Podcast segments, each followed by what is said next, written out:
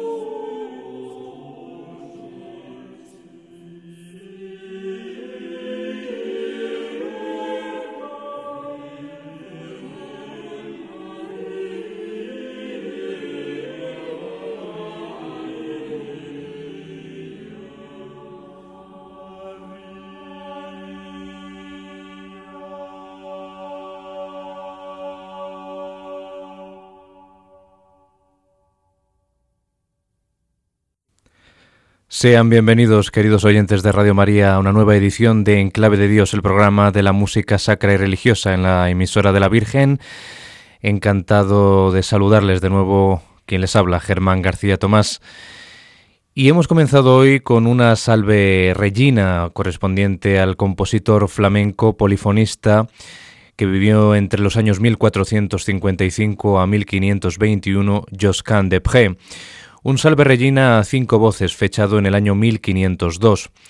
Este compositor, que vivió a caballo entre el siglo XV y el XVI, se caracteriza por la magia de la textura eh, en sus eh, composiciones vocales y que constituyen una de las maravillas de toda la música del Renacimiento. Su innovadora técnica de elaborar breves motivos que se desarrollan posteriormente en una variedad de texturas tuvo un profundo efecto en la música de los dos siglos posteriores. Dos de las características fundamentales de Depré son el equilibrio clásico y la suprema elegancia.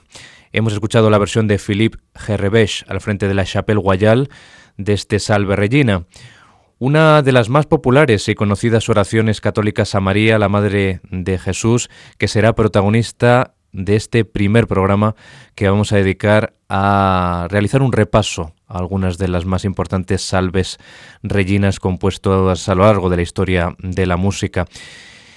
Esta salve es una de las cuatro antífonas del breviario dedicadas a la Virgen. Las otras tres son Alma Redentoris Mater, Ave Regina Celorum y Regina Celi.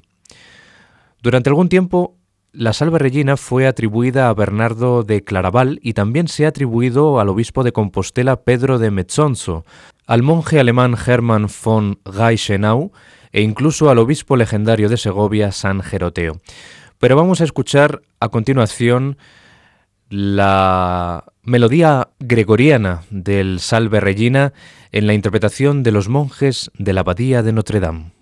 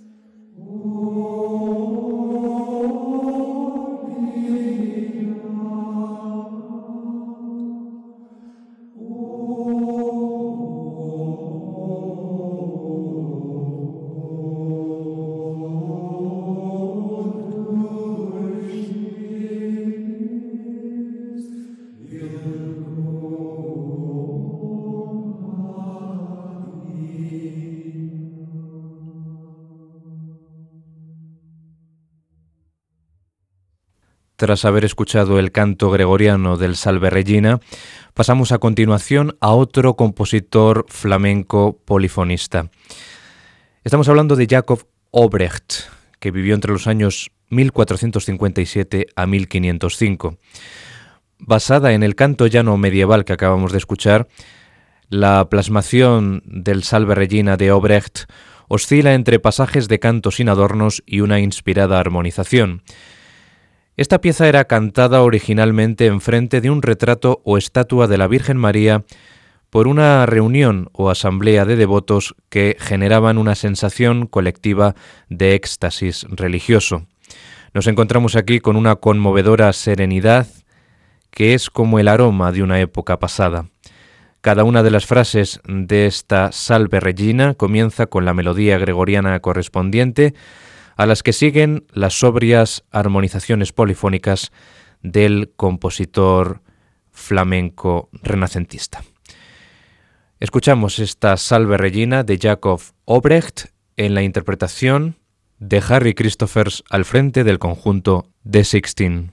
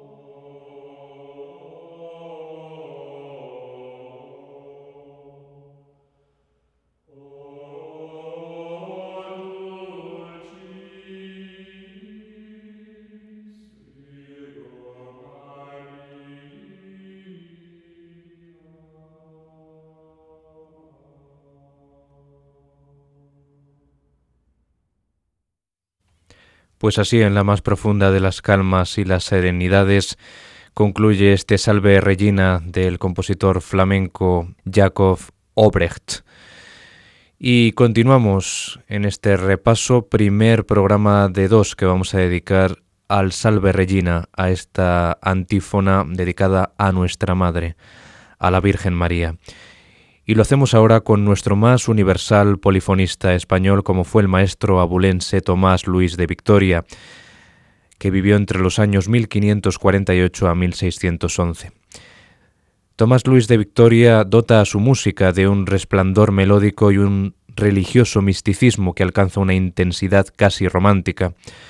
Su Salve Regina, una de las cuatro plasmaciones musicales de este texto mariano, quizá la más impresionante y extendida, es este escrito para doble coro y publicado por primera vez en 1576 y más tarde reeditado en Madrid en el año 1600.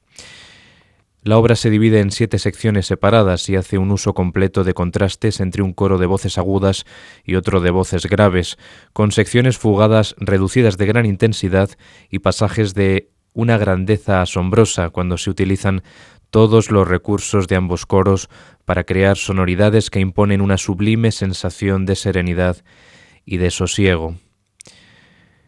Ese sosiego contrasta con la poderosa resonancia creada por los dos coros al unísono. Escuchemos este Salve Regina, uno de los mayores logros de cualquier compositor en la era de la música polifónica, que comienza con una voz solista masculina entonando la palabra salve en gregoriano antes de que las ocho voces desarrollen el texto mariano a través de las siete secciones polifónicamente conmovedoras. Son doce minutos de música, pero yo creo que merece muchísimo la pena escuchar este Salve Regina de Tomás Luis de Victoria en la interpretación de los Gabrieli Consort and Players dirigidos por Paul McCris.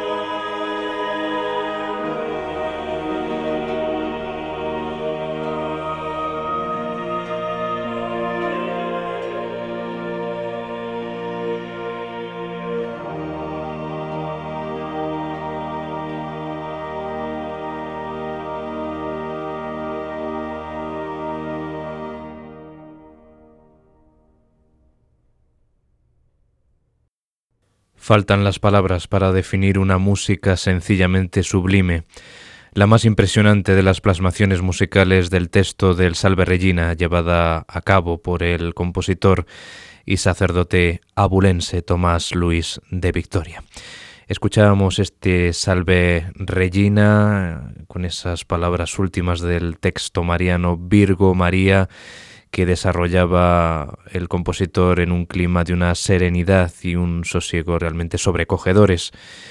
Y ya hemos dicho antes, esa, ese logro que alcanza el compositor en, en los contrastes entre las voces altas y las bajas y entre pasajes de una silenciosa y tranquila complejidad y, y, sosiego en comparación con esa resonancia que crean los dos coros al unísono y el apoyo continuo de los instrumentos que acompañan a las voces.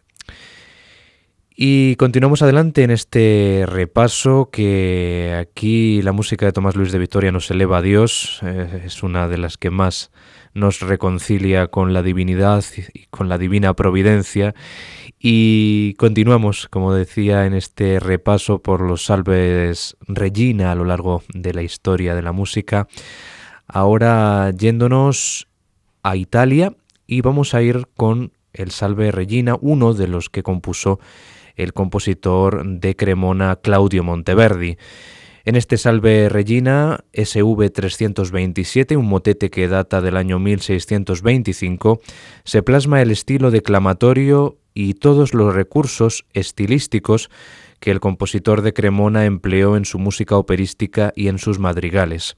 Vamos a escuchar la interpretación del contratenor Philip Jaruski con el ensamble Artaserse en una grabación en directo durante el concierto Música Espiritual y Religiosa del Seicento, efectuado el 26 de agosto de 2004 en la iglesia de Notre Dame de Durtal, durante el Festival de Sablé, a beneficio de la Asociación Iris, una iniciativa de reinserción social.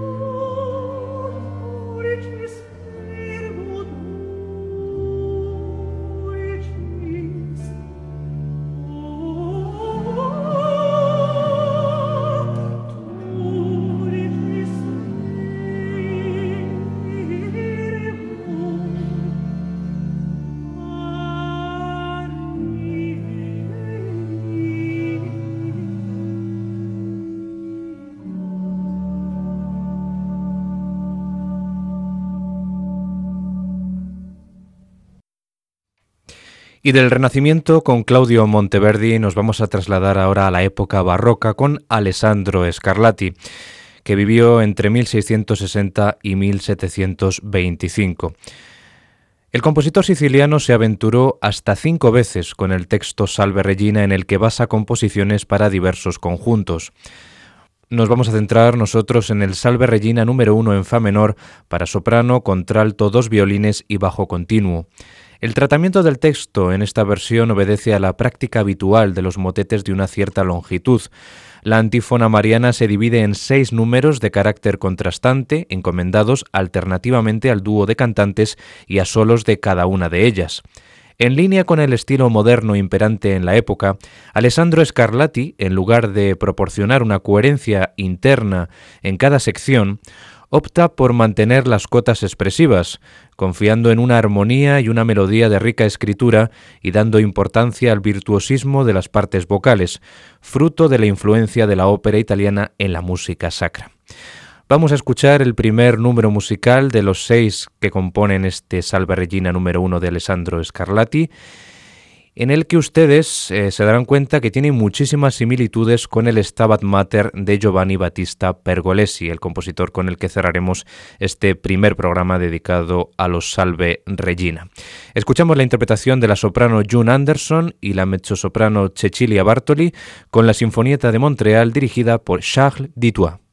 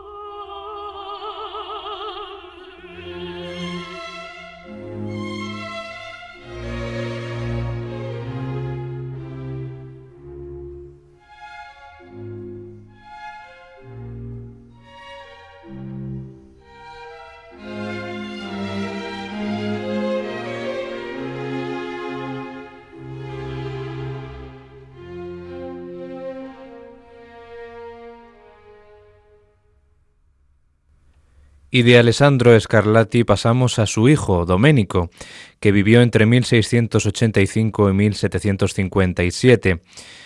El compositor napolitano estuvo muy vinculado a la corte española en los últimos años de su vida, ya que a partir de 1729 fue el profesor de clave de la princesa de Asturias, Bárbara de Braganza, que había sido infanta portuguesa y que iba a contraer nupcias con el heredero al trono de España, el futuro rey Fernando VI. En 1715, el cargo de maestro de capilla de San Pedro de Roma, que recibió como regalo de cumpleaños, fue ocasión para que escribiera un miserere, un Stabat Mater y una Salve Regina. Hoy en día la reputación y el prestigio musical de Domenico Scarlatti se debe, en gran medida, a su enorme producción de música para teclado, más de 500 sonatas para tecla.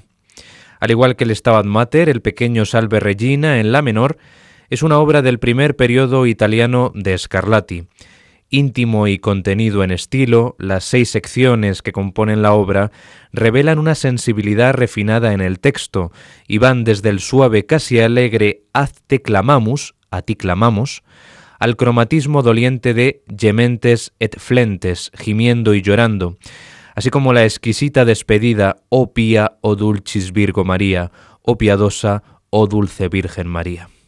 Vamos a escuchar completo este Salve Regina, dura apenas ocho minutos, en la interpretación de la soprano María Cristina Kier y la mezzo Marie-Claude Chapuis con la orquesta 415 dirigida por Chiara Banchini.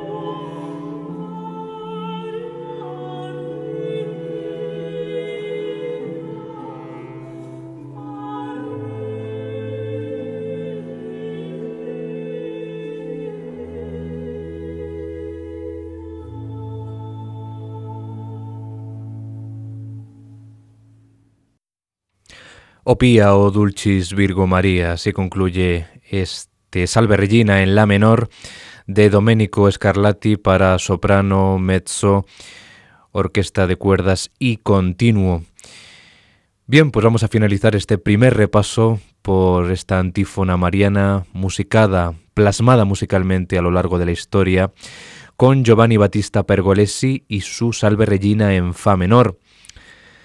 Data del último año de vida del compositor italiano, 1736. Recordemos que falleció con tan solo 26 años el eh, compositor italiano. Esta obra parece haber despertado en Pergolesi un extraordinario sentido de afinidad emocional desplegado en la dolorosa y desgarradora sensación de profunda tristeza, algo que emparenta profundamente a la obra con su Stabat Mater también de su último año de vida, dos obras que son como las dos caras de una misma moneda en carácter y en estilo. El Salve Regina es una reminiscencia, sin duda, del Stabat Mater.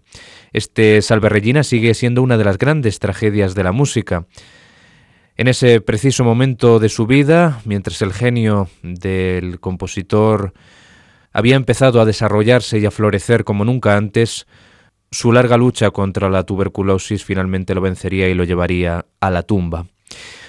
Pues con la parte del texto del Salve Regina titulada Et Jesum, cantada por el contratenor Andrea Scholl y el conjunto Letagan Lyrique, dirigido por Christophe Rousset.